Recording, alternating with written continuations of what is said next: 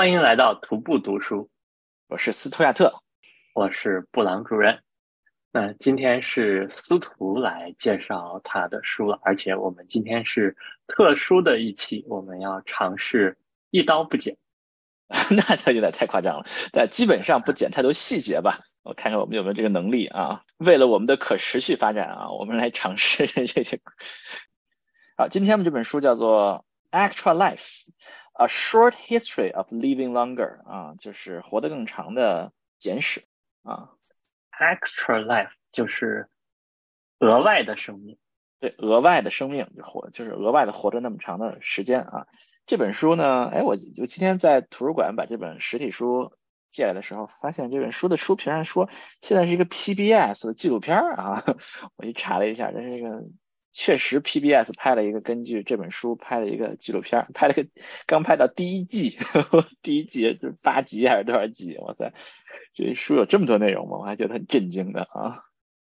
对，所以这个书是多厚啊？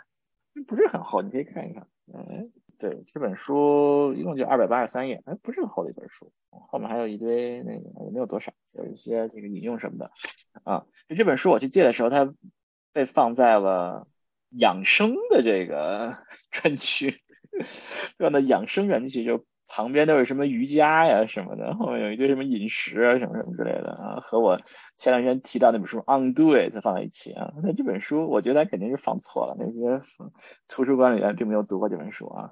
这本书其实讲的是在人类历史上过去，主要是过去二三百年吧，为什么人类的预期寿命提高了这么多？那个和养生一点关系也没有啊，也不能说一点关系没有啊，基本上是一本讲历史的书啊。对，啊，所以它算是讲一个医学的历史，应该也不是，嗯，也不是，嗯，它是它。在讲一些我们过去为什么人类历史的长河中啊，这么长的历史课程中，二三百年突然人类的预期寿命提高这么多，它的它的原因是什么啊？能够给我们什么样的啊？我们学到什么东西？从这个历史中学到什么东西啊？对，所以布朗主任对于过去二三百年为什么人类预预期寿命提高这么多有什么认识吗？啊，我可以先看一下，可以看一下它这个这个数据啊，它给出了一些数据啊，就一张图表，图表我也没有办法给大家看了，但是你可以看到现在的人预预期寿命大概是在嗯十八世纪初的时候开始开始，十八世纪初就是乾隆年间啊啊，雍正乾隆乾隆年间对，开始突然就开始爆发性的增长，一直到现在。你知道现在的人口预预预期寿命就大家大家都知道嘛？现在就就算是发展中国家，像印度这样的国家也有七十岁左右的人口预期寿命，对吧？那在三百多年前，发达国家也就是啊三四十岁啊就不错了，是吧？嗯，就为什么我们能够有这么大的一个变化，是吧？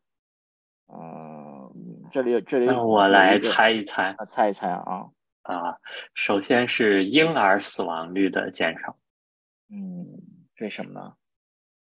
啊，这是个好问题。那是不是因为我们还是对这个细菌呀、这种感染呀、这种的，就是这种更多这种，嗯，对微生物的这种认识吧，对它的细菌理论是吧？叫 germ theory 是吧？啊，有很多原因啊，就是你还还有还有什么？嗯。还有，我觉得是以前不都是什么放血疗法嘛？然后对对这种这种一些迷伪科学的一些破除。中世纪时候觉得这个有病怎么办呢？放放批血，过去了啊。还有好像有那什么什么城市下水道的改善呀，啊，这个也挺重要。嗯嗯，对啊，我我瞎说几个，嗯，说的比较靠谱啊，我觉得说的还比较靠谱的啊啊，这本书呢，就是它列出了。几类啊，救了多少人命的几类啊？它在这最后一类叫做 billions，就是几十亿人的，能够拯救几十亿人生命的这么一个，呃，这这这些因素啊，它它列了三个，只有三个，一个是一个是人工的化肥，哦，经济变好了，大家吃得上饭，哎，对，哎哎，布朗主任一下就反映出来为什么说化肥这件事儿啊，化肥啊，还有一个是厕所和污水处理啊。卫生啊，对吧？是的，卫生情况正好。另外一个是疫苗，嗯，他是就是按照这本书的说法，就是说能够拯救几十亿人生命的这种啊人类历史上的变化，就是这三样啊：化肥、厕所和污水处理，还有这个苗。嗯。你说的这个，我想起来，我以前好像看过，就是说中世纪的这个欧洲鼠疫特别多，或者是什么，好多都是跟它的那个污水的处理有关系。对，就是大家喝的水不干净。嗯，就是你你你，我们看历史啊，经常说啊，比如说你看罗马城，嗯，或者说不仅罗马城了，包括像那个呃印度河流域那些古城市啊，中国一些古城市，你就会看到他说都是有就有下水道的。啊，庞贝古城也有下水道的，连庞贝都有啊。说为什么一定要下水道走水的？就是如果城市大到一定程度，没有这些污水处理系统，那是坚持不下去的啊。所以是非常非常重要的一件事情。对，就是说，这是他说的几十亿的级别的，他还说到了有几亿级别的啊。他提到了五个，第一个是抗生素，嗯，第二个是它叫怎么读？Bifurcated needles，这我查了一下啊，我们也没有看懂，就是呃种牛痘的那种针，我也没有搞明白什么意思啊。还有一个是这个嗯输血输输血，嗯，还有一个是就是往自来水里加氯，就是就是大概就是给自来水消毒的这么一个机制。还有一个是啊给牛奶牛奶消毒的，就是。就消毒的这么一些技术，对对对对对，巴氏巴氏化，pasteurization 啊，对，他说它有这个上上亿的这种啊因素啊，上面还有几百万以上的因素，他提到了很多，这我就就就不都念了，就包括像艾滋病的鸡尾酒疗法呀、麻醉呀、急救啊，就是这个胰岛素啊，像这些冰箱治病的比较多，好像是拯救的比较多的是预防的感觉，对。所以他这本书呢，最后我先把他最后的最后这个观点 说出来。呃，最后也也不是观点啊，最后他有一个一个像感想吧，一个总结。他说他是说这些对于人类历史上对于人均预预期寿命最重要的这些因素，就是大多数都是和政府相关的啊，是一个是一些政府的推动的项目啊。就是他提到了一些，比如说啊，刚才布朗主任提到的说卫生啊，卫生很重要嘛。啊，就是他说，啊，首先呢，啊，他第一章就提提的是这个，他第一章提的是啊，不是第一章，第一章他提了一些，就是历史上如何什么时候开始算人均寿寿命啊，这个东西其实其实十七世纪才开始有人开始算的啊，这我们就不说了啊，但是他很快的他就在讲疫苗之后，然后疫苗他说的那个三大因素之一嘛，就开始讲说病毒的统计信息啊，我们今天。嗯，对于病毒的统计信息就是非常非常的习以为常了，天天说多少例 感染人数多少吧，重症多少啊，这是非常非常的这个习以为常了啊。但这件事情其实是，比如到十九世纪才开始，十九世纪才有一些先驱在做这样这样的事情啊。他提到了一些，有一个人叫 John Snow 啊，这名字跟那个 Snow。名字跟那个那个《权力游戏》里的那个庄 o 有点像啊，叫 John Snow 啊。这个人他做的著名一件事情，就是在就伦敦还是伦敦什么地方，好像十九世纪有一次爆发的时候，就是一九六几年代的时候，然后他做了一个地图，他挨家挨户去走访这些呃得病的那些家庭，按照这个地地图标上去谁谁谁谁谁谁谁谁谁谁家有病例，谁谁家没有病例，然后他就。他就根据这个地图，他就说这是和那些水源有关的，谁用这个什么自来水公司的还是什么水公司的什么啊？他认为是这个水源有问题，然后然后他们就用这种方法，这个解决了这场大瘟疫，这是一个当时算是一个先驱了啊。呃，但现在来讲，对于传染病的这些嗯统计是非常非常重要的，是吧？在美国就是啊，叫 CDC 是吧？在在中国叫什么？是卫健委是吧？叫什么？中国统计疾控中心，疾控中心，哎，疾控中心啊。然后在在全世界协同的就是这个世卫组织对吧？它协同这些所有的这些传染病的这些信息是吧？某个地区出现出现传染病就会给出建议是吧？应该怎么怎么样？应该讲像 revaccination 呢，还是说履行什么叫什么？旅行禁令啊什么，它就会有一个，嗯，在世界范围内有世卫组织在协调，在各个国家有它的疾控中心在做它的这些协调，这是一个非常非常重要的一件事情。这是就是他的观点，就是这件事政府推动的啊。就现在来讲，这件事情也依然是政府在做，对吧？除了政府，没有人能够做这样的事情啊。不管是各国政府还是联合国的机构，是联合国吗？啊，世卫组织不在联合国下面吗？在联合国下面是吧？啊，各种各样传染病出来的时候，由他们进行预警，然后你在有有这些预这些各国在这个啊准备怎么办是吧？所以这些都是就是非常非常重要的一件事情。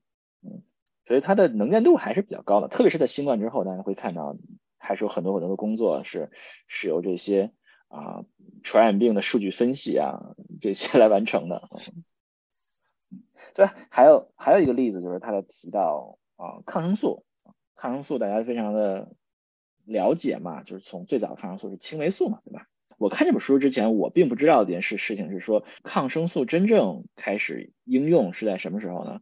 是在二战的时候，嗯，是二战时候，这这个抗生素就潘尼西林最开始发现是好像一九二九年的时候啊，就一直也没有什么量产啊，这个也没有什么。产品化啊，就是真正真正大规模开始使用是珍珠港之后啊，这个美国总统开始说我们要找到我们这个重要的战略军用物资是什么，就是就指定的之一就是这个抗，就是要要大规模生产抗生素，嗯，所以当时集中了很多政府部门啊，然后包括像一些私有企业，像这个辉瑞啊、默克呀，也开始参与他们这个项目，然后。最终是在大概二一九四四年的时候呢，就已经大规模铺开使用了啊。所以这本书说的很夸张，就是有的人认为啊，盟军击败轴心国的一个很大因素就是盟军有抗生素啊，轴心国没有啊。就是当时就是有很大的一部分有政府的投资、政府的协调，让这件事情能够能能够做成啊。那时候就说德国也有，德国也也成立了一些这些部门来。研究最后就是没有一一直到战败都没有做出来，就都没有能够达到量达到量产的程度啊。所以说这个抗生素实际上也是这个由政府主导的一个项目，就是他的一个例子。嗯 那所以这本书它对我们现在，比如看完这本书，呢我们对我们现在有什么样的帮助？